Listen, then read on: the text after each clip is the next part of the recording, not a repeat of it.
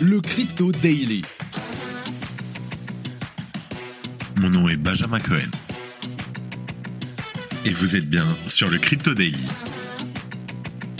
Le podcast qui traite de l'actualité crypto, NFT et métaverse. Dans vos oreilles, chaque jour, du lundi au vendredi. Salut, j'espère que tu vas bien. On se retrouve tout de suite pour ton résumé de l'actualité sur le Crypto Daily.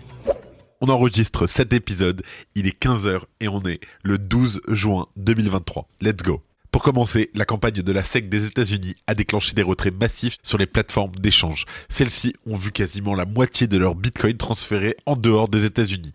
Qu'est-il en train de se passer outre-Atlantique? Je t'explique.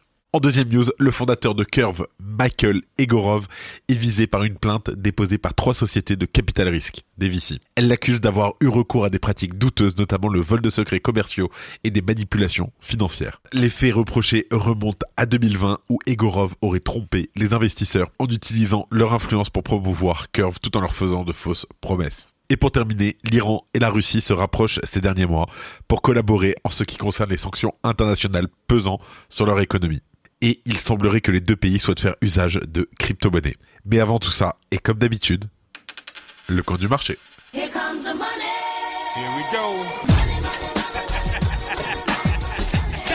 Bon, on le sait, on s'est pris une claque. Donc pour avoir un peu d'idée, on va le faire en une semaine, à 7 jours. Alors, le market cap, on est à 1,05 trilliard de dollars Bitcoin sur 7 jours, moins 3% à 25 925 dollars.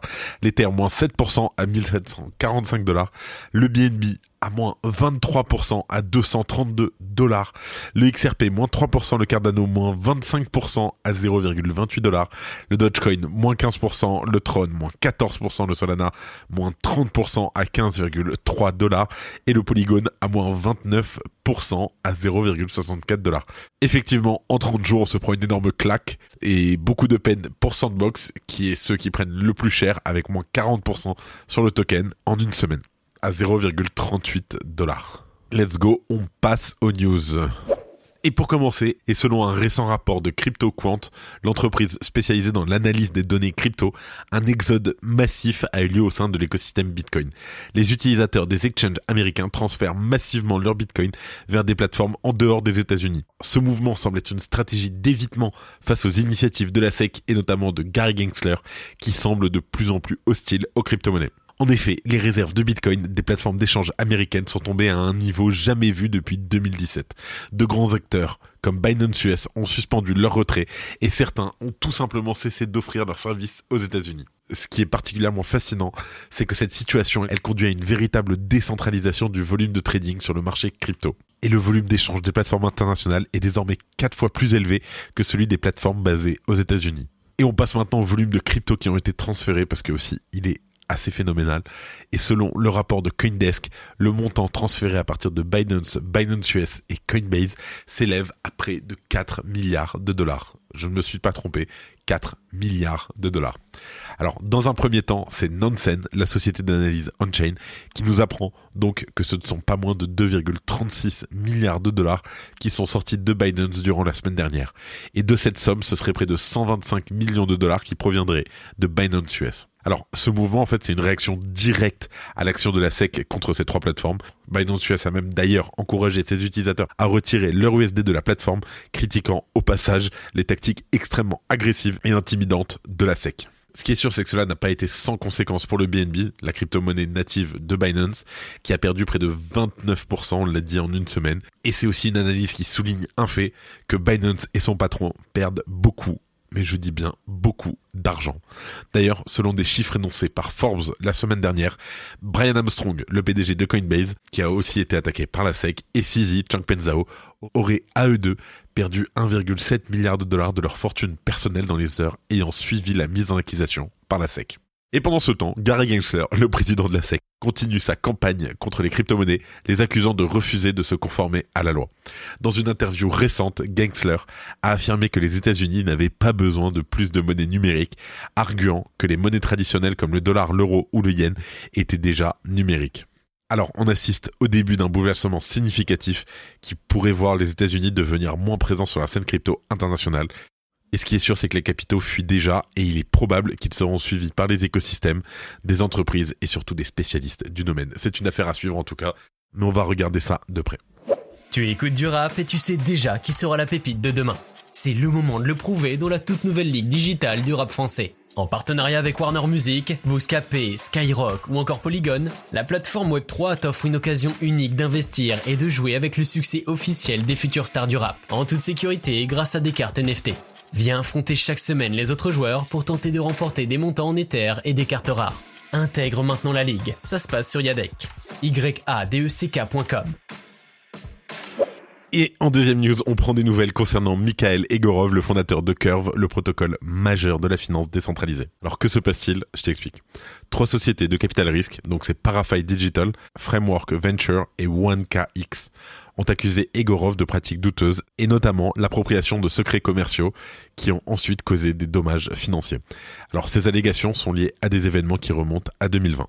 Selon les plaintes, Egorov aurait délibérément trompé ses investisseurs, utilisant leur influence pour promouvoir Curve, tout en leur promettant des participations qui ne seraient jamais matérialisées. Il est également allégué que le fondateur de Curve aurait volé des informations confidentielles, comme des listes de contacts professionnels et d'investisseurs, et aurait profité de l'expertise en matière d'investissement des sociétés pour développer son protocole. De plus, il semble que Egorov se soit exilé en Suisse sans remettre les participations promises. Les plaignants affirment aussi qu'il aurait gardé les récompenses de staking sous forme de CRV, donc c'est le token de la plateforme Curve, se constituant une fortune personnelle et conservant un pouvoir considérable au sein de la DAO ou l'organisation autonome décentralisée de Curve. Cependant, l'équipe de défense d'Egorov présente une version différente des événements. Selon eux, ces allégations, en fait, elles sont le résultat d'un litige entamé en Suisse il y a trois ans avec Swiss Tech, l'entreprise de Mikhail Egorov, qui aurait proposé aux trois sociétés de capital risque de récupérer un million de dollars à l'époque, une offre qu'elles auraient ensuite refusée.